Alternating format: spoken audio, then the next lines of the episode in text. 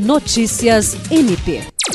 O Ministério Público do Estado do Acre, por meio da Secretaria-Geral, emitiu um comunicado informando que o sistema de automação da instituição, SAGE-MPAC, ficará indisponível do dia 7 ao dia 11 de junho de 2023.